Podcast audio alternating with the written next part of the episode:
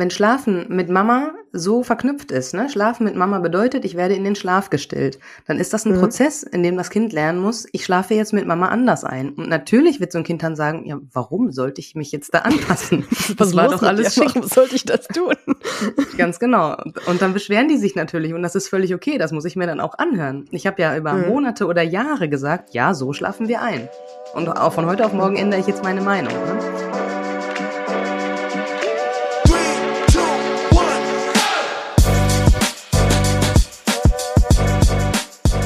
Mama halblang mit Rebecca und Sophia.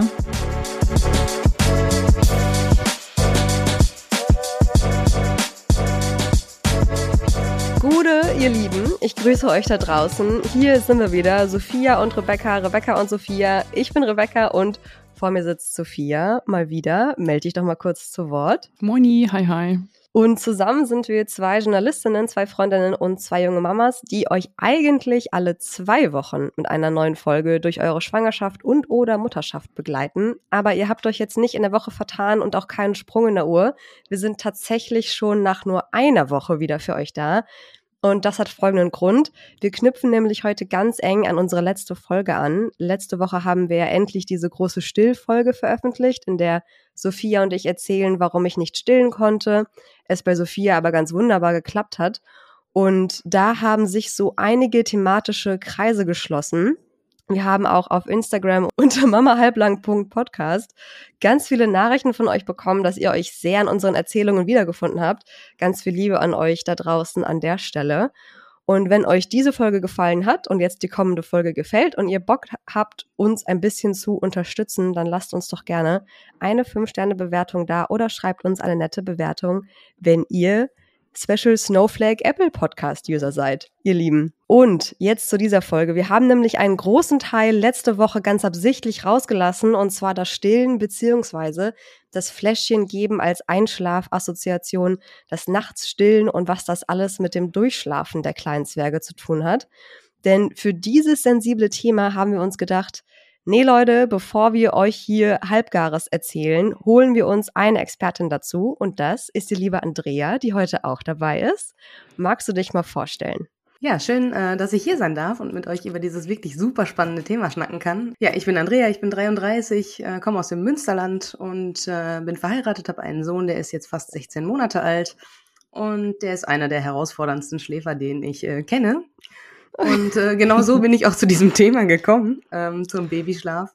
Und ja, ich habe vor einiger Zeit Schlafen leicht gemacht gegründet und ähm, ja, berate jetzt Familien mit herausfordernden Schlafsituationen. Das heißt, du bist ein Schlafcoach und verzweifelte, müde Eltern können sich an dich wenden, wenn sie Tipps und Tricks brauchen, wie die Nächte irgendwie besser werden sollen. Genau. Perfekt. Du hast gerade schon angesprochen, auf Instagram findet ihr sie unter schlafen.leicht.gemacht. Bevor wir hier durchstarten, wir haben ja am Anfang immer unsere berühmte Frage, ob es dir eher gut geht oder eher nicht so gut geht, ob du viel oder wenig Energie hast. Also bist du, liebe Andrea, heute Team Rakete oder Team Zerquetscht? Ja, ich bin natürlich Team Rakete, weil ich natürlich voll voll gespannt bin, wie das jetzt hier weitergeht mit euch.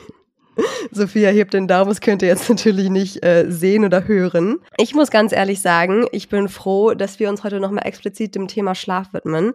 Denn meine Tochter ist jetzt seit ziemlich genau einer Woche krank. Das Virus hält sich hartnäckig, die Nächte sind entsprechend wild und wir gehen alle so langsam am Stock. Vor zwei Nächten zum Beispiel war meine Tochter einfach mal von zwei bis fünf Uhr morgens wach und wollte einfach nicht mehr einschlafen, weil klar, why not? Und ich musste echt mehrere Male aus dem Zimmer gehen, um nicht komplett wahnsinnig zu werden, weil ich wirklich einfach nur wütend auf diese Gesamtsituation war es war einfach, es war heavy, Leute. Es war einfach wirklich heavy. Ich bin dann rausgegangen, um mich zu beruhigen. Also die, die Nächte waren schon mal besser. Die besagte Nacht, ich glaube, so schlecht war es das letzte Mal von einem Dreivierteljahr oder so. Sophia, ganz kurz, wie sind denn die Nächte bei dir gerade? Bei uns geht's gerade wieder tatsächlich. Äh, wir hatten ja auch diese Krankheitsphase, zwei Wochen krank. Und beim, bei uns gab es auch einen Tag, wo er nachts auch wach war. Das war nicht so mega schlimm. Was mich so krass beansprucht hat, war echt so Dauernuckeln an meiner Brust, wo ich auch irgendwann wunde Brustwarzen hatte und dachte, Alter, ich kann nicht mehr, lass mich in Frieden. Ich will mich nachts auch mal auf die andere Seite drehen. Ähm, jetzt gerade die Woche läuft es Gott sei Dank echt wieder ganz gut und ähm, ich kriege nachts auch viele Stunden Schlaf äh, am Stück. Ich traue mich gar nicht, das auszusprechen. Gefühlt, wenn man es einmal ausspricht und es da draußen ist, dann ist, kommt auch direkt eine Nacht später wieder der Wurm rein. Ähm, du musst auf jedes Holz klopfen, das bei dir in der Nähe ist, damit du es bloß nicht verjingst. Das ist echt so Secret Baby Science. Ähm, wirklich, ich klopfe mal dreimal auf Holz hier. Ich sag's dir. Liebe Andrea, nun zu dir. Bekommst du denn oft verzweifelte Hilferufe von Eltern oder melden sie sich auch vorher schon mal, um so abzuchecken, wie man sanft Einfluss auf den Schlaf des Kindes nehmen kann? Da ist im Prinzip alles dabei, aber die meisten melden sich erst, wenn, ähm, wenn sie entdecken, es gibt ein Thema Babyschlaf. Am Anfang weiß man ja gar nicht, dass es da etwas gibt, ähm, ne? dass man da was machen kann, beeinflussen kann. Viele fühlen sich so ein bisschen ausgeliefert, wie das eigene Baby tickt. Und entweder hat man nun einen guten äh, Schläfer gezogen bei der Verlosung oder einen schlechten. Und wenn man einen schlechten hat, dann fängt man an zu googeln und dann kommt man auch darauf, dass es da ein Thema gibt.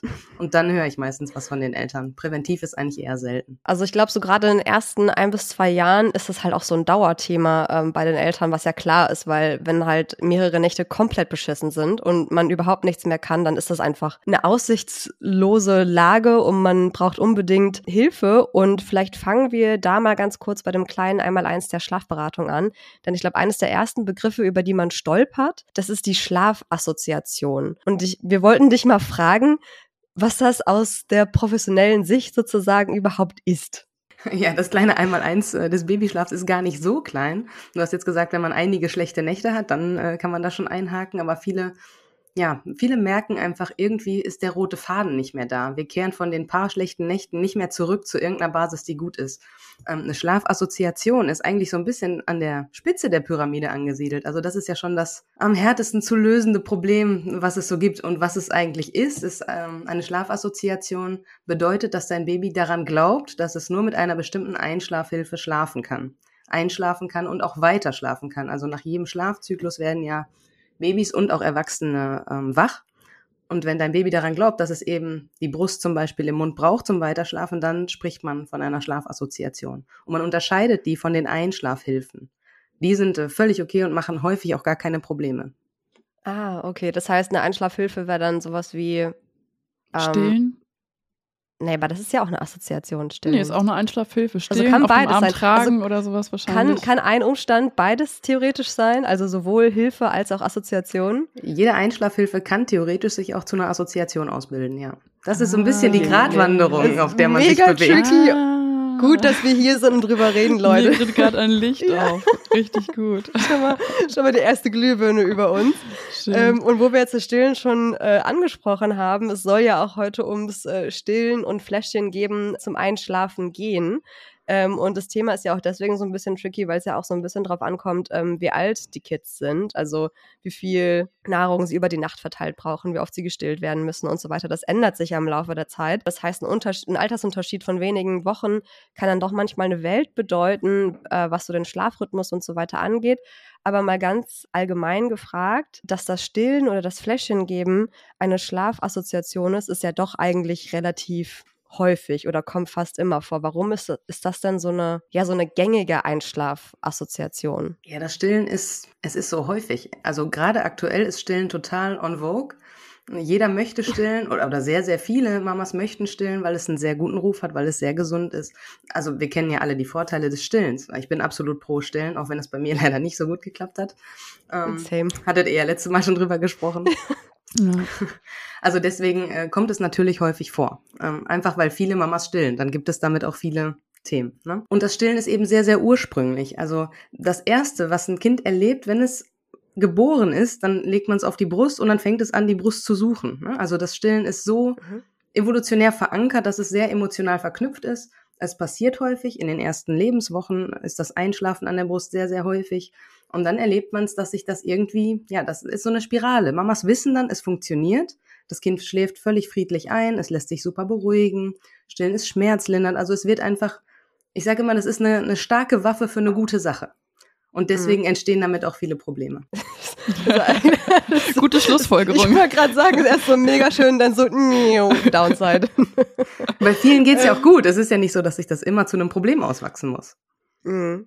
Aber ja, wir, also ich kenne das so ein bisschen. Es ist ja eine Achterbahnfahrt. Ne? Es gibt halt auch Phasen so, wo es super schön ist und super innig und dann gibt es Phasen, wo es einem so hart auf den Sack geht, weil es körperlich einfach beanspruchend ist. Wir, wir hatten auch sehr, sehr, sehr viele Leute in unserer Community, gesagt, die gesagt haben, irgendwie muss ich dieses Stillen oder das Fläschchen geben nachts loswerden, weil ich kann gerade einfach nicht mehr. Und irgendwann sind ja auch die Kids an einem Punkt vom Alter her, wo man sagen könnte, okay, jetzt so langsam dürftest du das eigentlich nicht mehr brauchen, sozusagen, nachts nochmal, also Hunger zu haben. So jedenfalls meine Kinderärztin an der Stelle. Aber die Frage, auf die ich eigentlich hinaus will, ist, kann ich irgendworan erkennen, ob mein Kind tatsächlich Hunger hat oder ob es lediglich daran gewöhnt ist, nachts Milch zu trinken, um wieder einzuschlafen. Also gibt es einen Unterschied, den ich als Elternteil erkennen kann zwischen Assoziation und Bedürfnis. Das Bauchgefühl einer Mama trügt selten. Das vorweggeschickt. ähm, zum einen kannst du ein bisschen nach der Uhr gehen. Äh, wann hat es das letzte Mal richtig gut getrunken? Zum anderen, trinkt das Baby wirklich oder nuckelt es? Also den Unterschied merkt man ja als stillende Mama, absolut. Das ist ein super Indikator. Und wie lange trinkt es? Also wenn nur drei Schlucke gemacht werden, ist es sehr wahrscheinlich, dass das Kind nicht aus Hunger wach geworden ist. Und grundsätzlich kann man sagen, also du hast gerade gesagt, ähm, ein paar Wochen machen da einen riesen Unterschied. Das ist auch so. Und häufig geht das los äh, nach der Vier-Monats-Regression. Ist auch so ein ganz, ganz mhm. böses Damoklesschwert, was immer neu Eltern schwebt. Ähm, vorher ist nämlich die Schlafsituation häufig ganz gut und entspannt und dann auf einmal mit vier Monaten passiert irgendwas. Das ist ganz häufig. Mhm. Ähm, und das liegt daran, dass die Kinder dann zyklisch anfangen zu schlafen. Das bedeutet, sie entwickeln auch einen Nachtschlafzyklus und wachen dann nach jedem Zyklus auf. Und vorher war es ja so, dass man gesagt hat, oft anlegen. Der, die Milch muss gefördert werden. Das sind ja nur zwölf Wochen. Das vergeht ja wie im Flug. Ne? Und man hat das so eingespeichert. Mhm. Wenn das Kind wach wird, dann kriegt es auch was zu trinken, damit das alles am Laufen ist, ne? damit es auch gut zunehmen kann. Und dann kommt diese böse Vier-Monats-Regression und plötzlich wacht das Baby häufiger auf. Aber ich habe ja gelernt, wenn es wach wird, dann kriegt es was zu trinken. Und da fängt das Übel dann an. Ne? Also das Baby wacht nicht aus Hunger auf, bekommt aber die Brust und da beginnt die Schleife. Ich kann mich auch an ganz, ganz üble Nächte äh, bei dieser Vier-Monats-Regression erinnern. Also am Anfang, in den, also erst war es schlimm, auch nach der Geburt, weil sie diese Regulationsstörung hatte. Dann hatte sie irgendwann einen Rhythmus, dass sie alle drei Stunden wach wurde, womit ich super umgehen konnte. Irgendwann hat, hatte sich mein Rhythmus darauf eingestellt. Und dann kam diese Vier-Monats-Regression und ich dachte, ich springe gleich aus dem Fenster. Oh nee, keine gute Erinnerung. Ich habe noch eine Frage zum Alter. Wir sind jetzt gerade schon so ein bisschen bei Altersangaben. Ich habe hier und da mal gehört und gelesen, dass man so erst ab einem Jahr ungefähr was am Babyschlaf und Milchentzug irgendwie schrauben sollte. Ähm, wie siehst du das so ein bisschen? Also ab welchem Alter kann man schon eingreifen? Da gibt's verschiedene Stufen. Und zwar ähm, ist die erste Marke, die immer so genannt wird, die sechs Monate. Da sagt man, die Babys brauchen nachts nichts mehr. Die brauchen kein, keine Nahrung. Und das kann ich mal kurz erklären, weil das super spannend ist. Mit sechs Monaten entwickelt sich die Fähigkeit, den Insulinspiegel stabil zu halten. Das ist alles. Das heißt, wenn die dann mit, mit sechs Monaten nachts keine Nahrung mehr bekommen, dann nimmt das Gehirn keinen Schaden.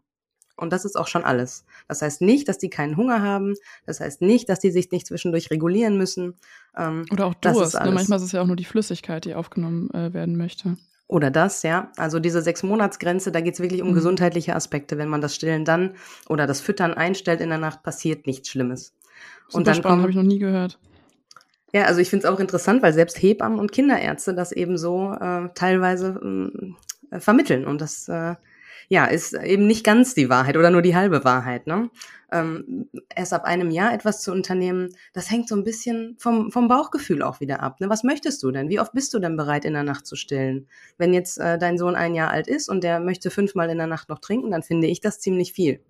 Soll er noch einmal was bekommen, dann ist das so eine Sache, damit kann man sich abfinden man kann da keine, keine Maxime ausgeben. Ich sage immer so, ab sechs Monate können wir daran arbeiten, dass es nicht mehr dieses alle ein bis zwei Stunden, das ist ja oft der Zeitrhythmus, der da so auftritt, dass es das nicht mehr ist, sondern dass wir vielleicht noch zwei bis drei haben. Dann mit acht Monaten können wir so runtergehen auf ein bis zwei. Mit einem Jahr würde ich schon sagen, naja, da kann schon mit mindestens äh, mit einer Mahlzeit ausgekommen werden, wenn nicht dann auch ohne. Und da muss man immer auch den Unterschied machen, wenn jetzt Hochsommer ist zum Beispiel.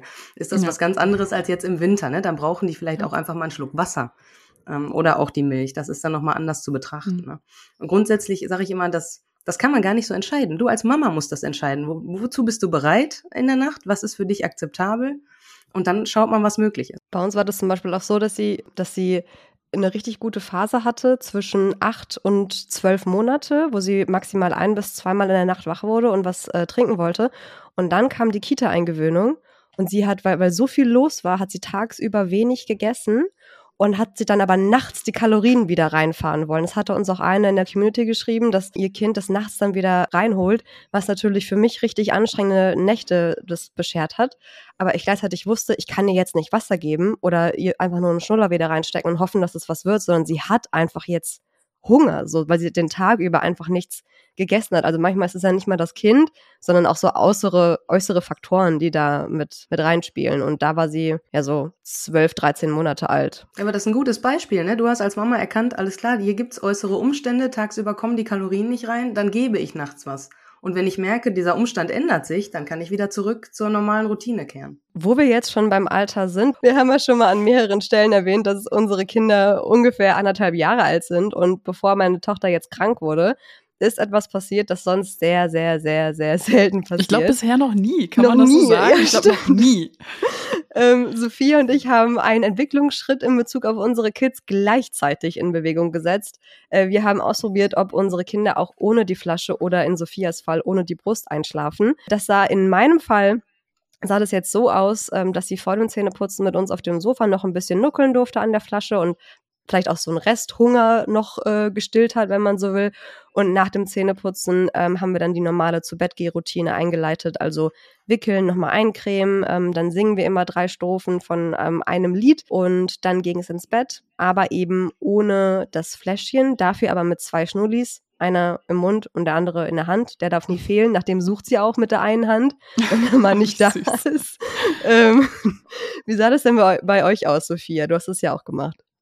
Genau, also ich habe gerade noch mal so ein bisschen überlegt, was mich zu diesem Schritt über bewogen hat. Zu diesem Zeitpunkt war es so, dass mein Mann ihn auch schon abends ins Bett bringen konnte mit einer Milchflasche. Und da war für mich so irgendwie klar, okay, es braucht die Brust im Bett auch abends gar nicht.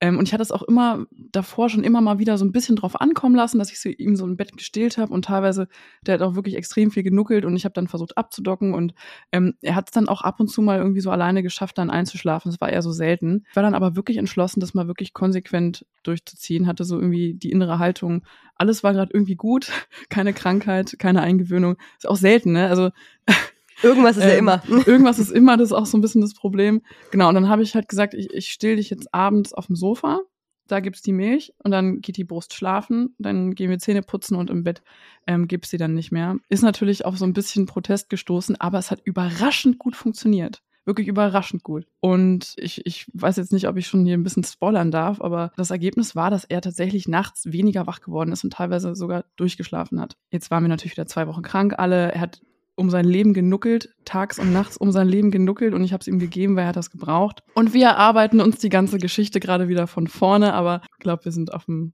guten Weg, ja. Genau, jetzt hast du es nämlich schon ein bisschen vorweggenommen, unser, unser Ziel Sorry. oder unsere. Du, wir machen mal halblang hier. Ähm, unser Ziel oder unsere Idee war es, wenn wir das hinbekommen, dass unsere Kids zum Einschlafen keine Milch mehr brauchen oder wollen oder wie auch immer, schlafen sie vielleicht besser oder durch. Bei Sophia ist es der Fall gewesen.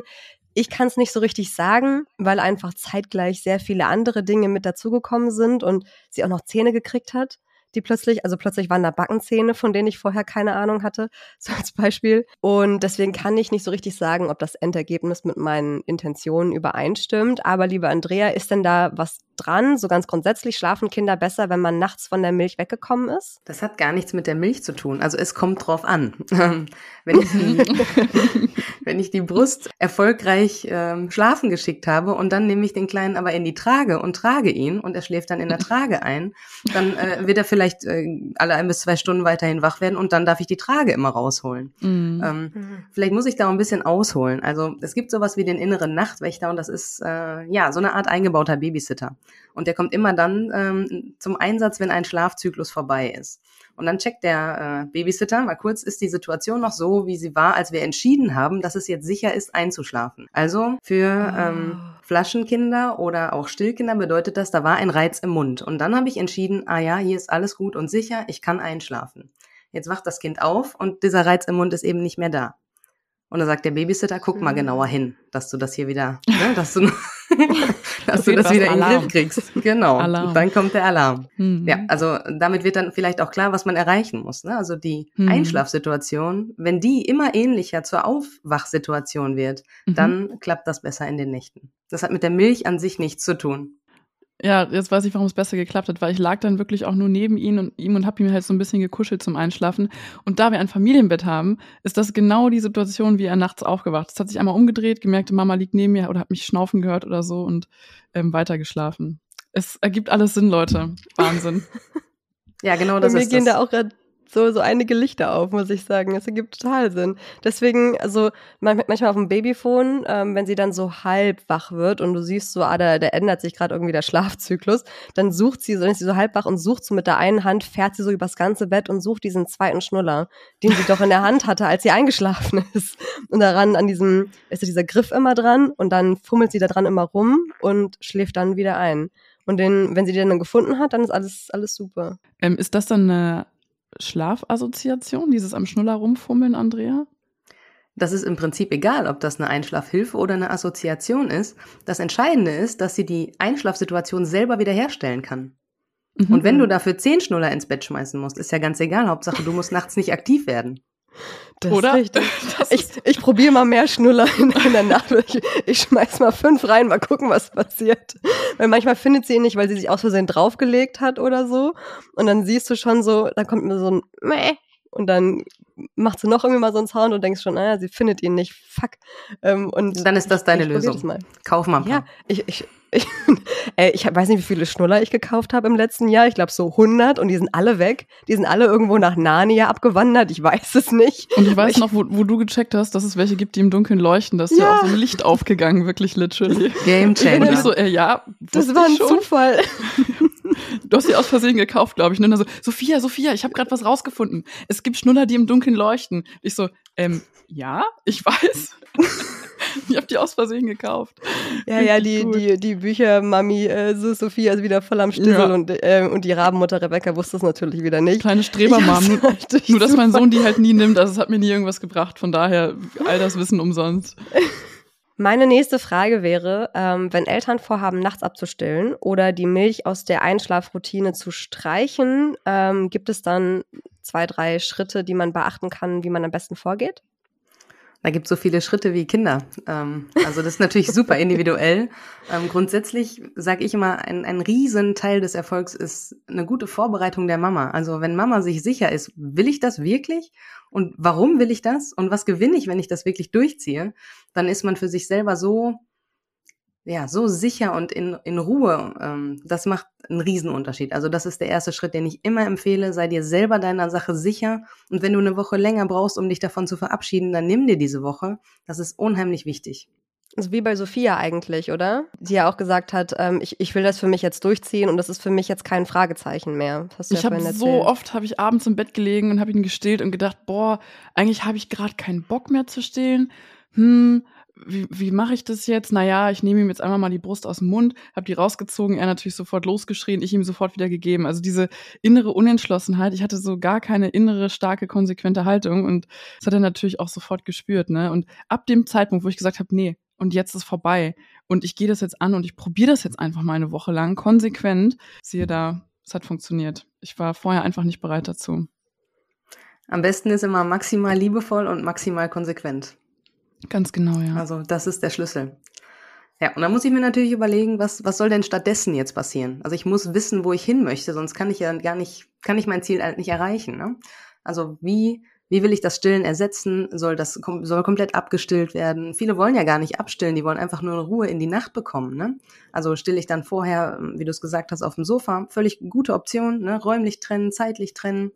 Aber wie soll dann das Einschlafen passieren? Will ich mir eine Übergangshilfe schaffen oder mache ich es direkt dann im Bett? Das ist eigentlich eine super Idee, wenn es klappt. Oft brauchen die Kinder noch ein, zwei Zwischenschritte, deswegen sage ich, man kann das nicht so genau äh, formulieren. Naja, und dann muss ich eine neue Routine üben. Üben, üben, üben, üben. Dann kommt äh, eine Krankheit, dann kommt eine Kita-Eingewöhnung, dann kommt dann äh, ein Backenzahn. Ja. genau. Ich sage immer, man kann das mit einer, auch noch, ja. Man kann das mit einer Autobahn vergleichen. Ne? Also wenn ich einmal auf der Spur bin, dann ist es super und dann kommt aber ein Rasthof. Und ich fahre auf den Rasthof. Ein krankes Kind zum Beispiel, da ist alles erlaubt. Das ist auch völlig okay. Wir wollen ja nichts mit der Brechstange erreichen. Dann fahre ich halt auf den Rastplatz, ja. bis das Kind gesund ist. Aber sobald das Kind gesund ist, fahre ich wieder rauf auf die Autobahn. Und das hm. ist. Aber bis man die ja. Geschwindigkeit hat, dauert es ein bisschen. Ne? Man muss erstmal wieder beschleunigen. Oh, fühle ich gerade sehr. Zwei, drei Tage. Ein, ein, sehr schönes Bild, ja. Hm. Wenn du da auch wieder völlig klar mit dir bist ähm, und dem Kind dann auch ganz klar die, die Linie vorgibst, das ist es ja, ne? Am Ende geben wir ja die Sicherheit dadurch, dass wir uns sicher sind mit dem, was wir wollen, dann dauert es auch gar nicht so lange. Zwei, drei Tage, das ist echt eine gute Marke. Ja, ja es hat sich jetzt auch wieder so ein Fenster der Möglichkeiten geöffnet. Ich habe halt wirklich gespürt, okay, er ist jetzt gerade wieder ready dafür. Das war so von heute auf morgen irgendwie. Bei uns ist nämlich gerade so, dass meine Tochter zwar zum ersten Einschlafen nachts keine Milch mehr braucht und sich daran gewöhnt hat. Aber wenn sie dann nachts wach wird, verweigert sie Wasser oder nur den Schnuller oder so und fordert halt Milch ein, auch wenn ich denke, sie hat den Tag über eigentlich gut gegessen. Und eigentlich möchte ich das nicht, weil ich denke, naja, so langsam ähm, sollte es auch so funktionieren. Ist einfach so mein Gefühl. Und es ist ja dadurch, dass sie ein Flaschenkind ist, halt auch nicht gut äh, für die Zähne, weil die Prämilch ja die Zähne umspült, anders als wenn die Brust im, im Mund ist. Weswegen das Zähneputzen so ein bisschen, naja, hinfällig wird. Deswegen würde mich an der Stelle interessieren, ob man spontan sagen kann, wie man das irgendwie ändern kann, weil wir haben auch einige aus der Community, die sich das gefragt haben, wie man darauf irgendwie irgendwie Einfluss nehmen kann, dass dann während der Nacht dann nicht mehr die Milch als Einschlafhilfe gebraucht wird. Wie schläft sie denn jetzt ein abends? In ihrem eigenen Bett mit uns, die daneben sitzen, bis sie eingeschlafen ist und äh, mit den zwei Schnullis. Und was hindert euch daran, diese Einschlafsituation in der Nacht zu wiederholen? Das ist eine gute Frage. Ich glaube bisher wahrscheinlich Protest, oder? Von ihr? Von ja, Protest. Und ich, ich glaube, für uns ist es auch so ein Quick-Fix gewesen.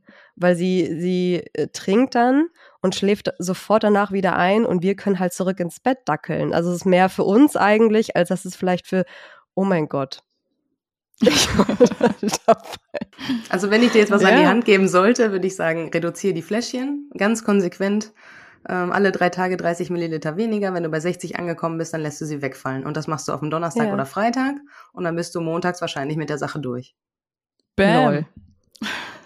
Weil okay, jetzt gerade ist sie krank, jetzt gerade ist ja sowieso alles egal, aber wenn sie wieder gesund ist, so, dann probiere ich das. Oh mein Gott, okay, also diese Folge hat sie für mich jetzt schon sowas von gelohnt. Dass man da auch selbst nicht drauf kommt, ne? Wichtig ist zu wissen, sie kann im Bett einschlafen. Sie kann es ja schon. Sie macht mhm. es abends, sie macht es wahrscheinlich beim Mittag, ach nee, Mittagsschlaf ist sie wahrscheinlich im Kindergarten, aber sie kann grundsätzlich, hat sie die Fähigkeit ja schon. Also ja. wir müssen ihr nur sagen, ja, nachts tut mir leid, ist es mit der Milch dann jetzt auch vorbei? Bitte schlaf mhm. doch weiter. Und dann wird sie sagen, ja. nein, nein, möchte ich nicht. Und dann wirst du sagen, doch, doch, du kannst jetzt weiter schlafen. Und nach ein paar ja. Tagen wird das erledigt sein. Das sie ist eineinhalb, ne? Wenn du, wenn du sicherstellen kannst, dass sie über den Tag genug gegessen hat, wenn du den Hunger ausschließen kannst, wenn sie nicht krank ist, ne? Also Laborbabys haben wir ja sehr, sehr selten, aber da würde ich mir wirklich einen Zeitpunkt aussuchen. Zum einen, wo du nicht auf die Uhr gucken musst, weil du am Morgen um 6 Uhr raus musst oder weil du weißt, morgen mhm. kann mich mein Partner nicht unterstützen oder so. Nimm dir ein Wochenende vor und dann bereitest du das schön vor, dass du die Fläschchen reduzierst. Wie viele gibt's noch in der Nacht? Es ist unterschiedlich, aber selten mehr als eine. Diese letzte Flasche habe ich bei meinem Sohn mit elf Monaten ersatzlos von einem Tag auf den anderen fallen lassen. Er hat sich 20 Minuten nicht mal beschwert, er hat sich gewundert, was passiert. und damit war das Thema bei uns erledigt. Wow, er konnte schon selbstständig cool. einschlafen. Das ist, das ist der Key, das selbstständige ja, Einschlafen. Ja, das, das, das kann sie. Okay. Ist also, auch für mich gerade mega interessant, aus. weil ich, ich habe ähm, nachts noch oft diesen, ich weiß nicht, manche nennen das ja irgendwie auch so Dream Feed, dieses um 22 Uhr nochmal mhm. äh, ganz, ganz viel Milch trinken. Das ist auch oft, dass ich dann reingehe, ihn stille, äh, wirklich nochmal super viel Milch trinkt, sich umdreht und pennt und dann bis fünf, wenn wir Glück haben, sechs schläft.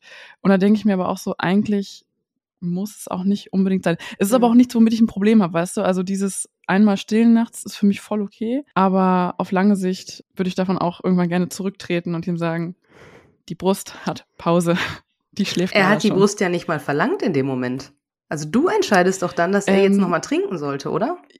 Ja, ja, in, in einigen Situationen schon. Also ich habe es auch schon geschafft, dass ich reingegangen bin und gesagt habe, hallo, Mama ist da, ich bin hier, Hand auf den Rücken gelegt und alles war okay. Ah, er Aber wird wach von alleine. Genau. Weil du ähm, Ringfeed gesagt hast, der ist ja eigentlich unangekündigt. Da entscheidet ja Mama, ich gehe jetzt ins Bett, dann ach gibt's so, jetzt noch Ach so, dann habe ich das missverstanden, was Dreamfeed bedeutet. Ich dachte immer, das ist, ach so, das heißt, man weckt sein Kind dafür. Man versucht so, es nicht vollständig ja wach zu machen. Also man drückt eigentlich die ach, Flasche rein und hofft, dass es nicht komplett wach wird, sich aber nochmal ah, satt trinkt. Damit dann, dann die Schlafzyklen von Mama und Kind mm. synchron sind und Mama ein bisschen länger schlafen kann. Ist auch Das- okay, kann man machen, aber man schleicht es eigentlich so mit acht Monaten aus. Ich glaube, das ist bei uns so ein Zwischending, weil wir haben ja ein Familienbett und mein Mann und ich legen uns um 22 Uhr hin und dadurch wird er meistens halt irgendwie so ein bisschen wach und dann stille ich ihn und dann ist äh, Feierabend bis morgens. Aber jetzt in letzter Zeit, dadurch, dass er auch ohne Milch dann einschläft, braucht er das auch nicht mehr, wird dann auch nicht mehr wach, also schläft dann wirklich, wirklich weiter. Ja, wir entwickeln uns da in eine ganz gute Richtung, glaube ich. Äh, wir können ja noch mal ein paar Wochen noch mal Kontakt aufnehmen. Bei uns fiel auch ähm, immer mal wieder der Satz, ah, jetzt habe ich sie noch mal richtig lange trinken lassen, jetzt ist sie bestimmt richtig satt und jetzt meldet sie sich bestimmt nicht mehr heute Nacht. Hm. Ich würde an der Stelle gerne noch eine weitere Frage aus der Community mit reinnehmen. Und zwar hatten oder haben viele das Problem, dass das Ablegen nicht funktioniert während dieses ganzen Prozesses. Oder dass, wie Sophia vorhin schon einmal angesprochen hat, dieses, dieses Dauernuckeln, ähm, also dieser ständige, das ständige Verlangen nach Körperkontakt und es ist irgendwie überhaupt nicht möglich, sich vom Kind wegzubewegen. Was könnte man denn da tun, um die Situation zu verbessern? Vielleicht kannst du die Frage jetzt schon selbst beantworten. Das ist nicht so eine Testsituation hier, Leute. Das geht jetzt. Na los, Rebecca, komm, zeig doch mal. Ich bin doch nicht die, die stillt und die das Problem hat. Ich finde, ich leite diese Frage ganz äh, nonchalant-mäßig an ähm, Sophia weiter. Du kleines Snitch, ey. Ähm, lass mich hier? kurz eine Sekunde nachdenken. Also ich glaube, ich glaube, wenn man möchte, darf man an der Situation auch was verändern und äh, dem, dem Protest des Kindes dann auch irgendwie liebevoll begleiten. Andrea, bitte hilf Allgemeine uns. Unsicherheit. Andrea, du bist hier, du bist nicht umsonst die Expertin hier bei uns. Bitte ja, sehr gerne, sehr gerne. Ich müsste mich Mhm. jetzt wiederholen, ähm, deswegen habe ich das gesagt. Und zwar ähm, Oh. ist ja das Einschlafen auf dem Arm ähm, und dann das Ablegen wieder eine Veränderung der Einschlafsituation zur Aufwachsituation. Und das ist schon die ganze, das ganze Geheimnis daran. Also wenn ich das so, nicht mehr ja. möchte, dann müsste ich meinem Baby beibringen, auf Ah. so einzuschlafen, wie es auch aufwachen wird. Siehst Denn du, wenn man jetzt-.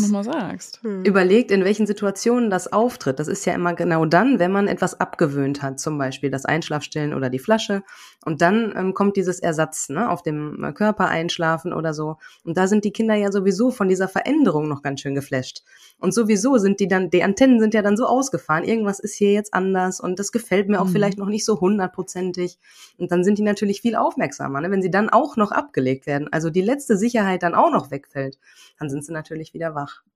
Mhm. Aber das finde ich gerade einen ganz spannenden Punkt, weil ich glaube, viele haben dann so individuelle Probleme, wo, wo, da, wo du dann sagen würdest, als, als Mama aus Bremen und Mama aus München und äh, Mama aus Berlin so, ja, aber bei mir ist die Situation so ein bisschen anders und so ein bisschen anders und das und das ist mein Problem. Aber dahinter, so, das war jetzt so mein Fazit daraus, steckt ganz oft eigentlich ein grundsätzliches Problem, das man auf viele Situationen anwenden kann, um dann wenigstens schon mal eine Verbesserung dran zu kriegen, wie halt jetzt gerade dieses generelle, die Einschlafsituation muss irgendwie so ähnlich wie möglich zur Aufwachsituation sein. Und dann geht's halt, das kann das Fläschchen sein, kann ähm, das Dauernuckeln sein, kann der Körperkontakt sein und so weiter. Also das finde ich gerade so einen ähm, spannenden Breaking Point eigentlich für, für Leute, die sich denken, ich habe nirgendwo anders mein Problem gesehen.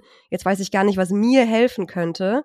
Aber das gerade für, für die Leute, dass es vielleicht gut ist zu hören, ey, ihr seid keine Special Snowflakes oder ein ganz besonders starkes Problem oder so, sondern auch dahinter kann einfach dieses grundsätzliche Problem eben von dieser Situation zum Beispiel stecken. Finde ich gerade ähm, sehr spannend, muss ich Mir sagen. geht, mir geht noch so krass ein Licht auf gerade auch noch. oder? Und zwar dieses Dauernuckeln. Mein Sohn wacht ja dann so Richtung 5 Uhr, wacht er noch nicht komplett auf, aber fängt an, sich zu regen. Und was mache ich? Natürlich, weil ich weiter schlafen möchte, docke ich ihn sofort an die Brust an und denk so, hier, zack, bitteschön, guten Appetit. Mama pennt weiter. Und dann nuckelt der sich so zwischen, wahrscheinlich ist es so zwischen 4.30 Uhr und 5 Uhr, nuckelt der sich langsam wach. Das heißt, wenn er aufwacht, hat er eine Brust im Mund. Und da geht mir gerade so krass ein Licht auf, dass das der Grund ist, warum er auch, vor allem wenn er krank ist und dann sehr, sehr sensibel, immer die Brust im Mund haben möchte, um weiter zu schlafen. Das ergibt gerade alles Sinn. Wow. Danke, Andrea. Ich hoffe, euch da draußen gehen auch einige, einige Lichter auf, gerade so wie mir. Wenn ihr gerade so ein Leuchten um uns herum sehen könnt, dann sind das die ganzen Aha-Momente, die, die hier gerade ähm, einen nach dem anderen einrasten. Ich habe noch zwei kleine Mythen mitgebracht, die man immer mal wieder hört, die ich gerne bei dir mal durch den Check laufen lassen würde. Und zwar einmal etwas, das sich hartnäckig hält. Schlafen Flaschenkinder grundsätzlich besser als gestillte Kinder? Kann man so nicht sagen. Ähm, Also ich würde sagen, nein. Also aus meiner Erfahrung jetzt sehe ich das nicht. das, das Ding mit dem Stillen ist ja, wir haben jetzt, heutzutage gibt es ganz viele äh, Familien, die im Familienbett schlafen. Wenn ich stille, dann muss ich gar nichts machen. Dann muss ich nur die Brust einmal frei machen, kann liegen bleiben und dann läuft das. Für ein Fläschchen muss ich schon mal aufstehen. Ich muss vielleicht noch was warm machen. Ne? Also das ist ein ganz anderer Aufwand. Das führt dazu, dass Flaschenmamas schon mal eher auf die Idee kommen, ach, ich versuche mal ohne Flasche, ob nicht das Kind weiter schlafen kann. Vielleicht meinst, sogar im Fauler. Liegen.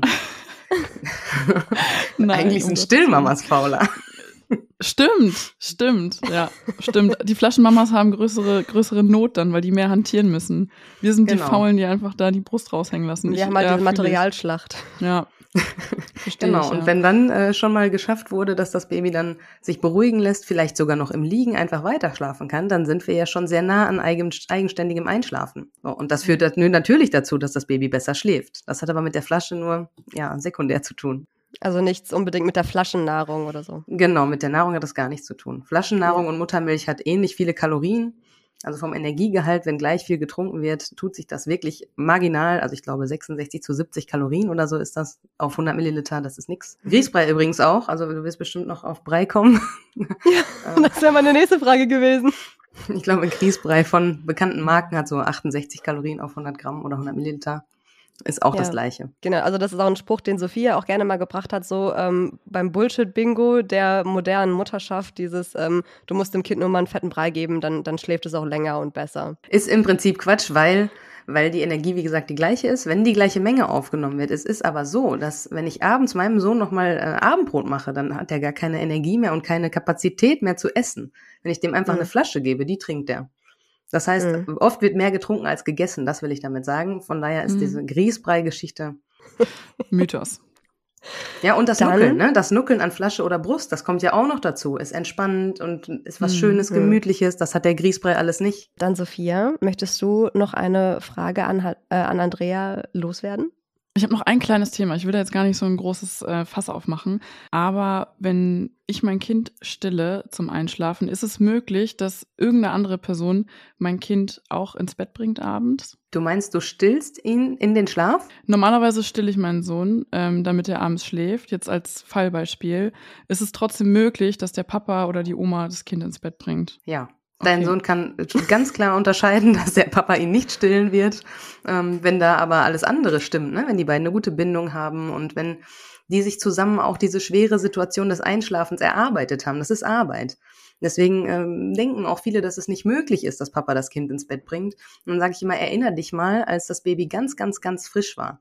Wie oft hat's geweint und du wusstest nicht, was los ist. Und ihr musstet euch auch zusammen das erarbeiten. Jetzt seid ihr heute ein tolles Team.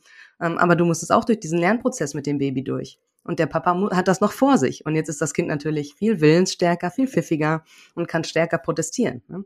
Also ja, es ist absolut möglich. Kinder können das genau unterscheiden. Es muss nicht mal dieselbe ins Bett geh Routine sein oder so. Die können das ganz klar entscheiden und unterscheiden, wo sie sind und bei wem, mit wem sie sind. Wir hatten sogar ähm, eine Hörerin in unserer Umfrage, die gesagt hat, äh, oder die genau das eher als Problem formuliert hat, weil sie gesagt hat, eigentlich würde ich gerne zum Einschlafen abstillen und wenn der Papa das Kind ins Bett bringt, ist es überhaupt kein Problem, dass es keine Milch oder keine Brust gibt. Aber sobald sie es versucht, brüllt das Kind halt, wenn die Mutter die Brust nicht, nicht rausholt. Aber wenn ich jetzt viel mitgenommen habe aus der Podcast-Folge, würde ich sagen, dass vielleicht einer der Problemchen irgendwie dabei ist, dass sie dann vielleicht nicht konsequent bleibt und dann halt dann doch irgendwann die Brust rausholt? Oder bin ich da auf dem Holzweg? Wenn Schlafen mit Mama so verknüpft ist, ne? Schlafen mit Mama bedeutet, ich werde in den Schlaf gestillt, dann ist das ein mhm. Prozess, in dem das Kind lernen muss, ich schlafe jetzt mit Mama anders ein. Und natürlich wird so ein Kind dann sagen, ja, warum sollte ich mich jetzt da anpassen? Das war doch alles schick. Warum sollte ich das tun? Ganz genau. Und dann beschweren die sich natürlich und das ist völlig okay, das muss ich mir dann auch anhören. Ich habe ja über mhm. Monate oder Jahre gesagt, ja, so schlafen wir ein. Und auch von heute auf morgen ändere ich jetzt meine Meinung. Ne? Ähm, es ist ganz, ganz gängig, dass äh, mit Papa das dann besser funktioniert. Ist bei uns übrigens so, also mein Mann hat den Kleinen heute auch ins Bett gebracht und meinte, war mega easy. So, warum fragst du überhaupt? Äh, voll entspannt. Er meinte irgendwie, ja, bei dir ist es irgendwie gefühlt immer unruhiger, als wenn ich das mache. Ähm, die haben da jetzt nach ein paar Mal wirklich irgendwie eine tolle Verbindung, eine tolle Routine gefunden und äh, ich bin mega happy, dass das jetzt mittlerweile funktioniert. War auch für mich ein Prozess des Loslassens. Damit schließen wir erstmal den Hauptteil dieser Folge. Ich finde es wahnsinnig cool bisher. Ich habe wahnsinnig viel gelernt. Super viel gelernt. Ich dachte, ich weiß schon so viel und da kam jetzt noch mega viel dazu.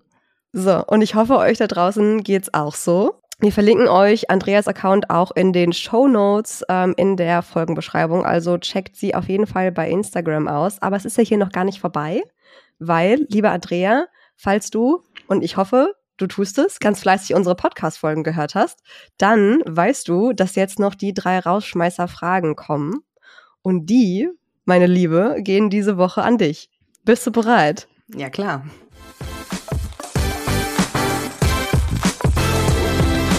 Also, erste Frage. Würdest du lieber in die Vergangenheit deines Lebens reisen, um einen Moment nochmal zu erleben?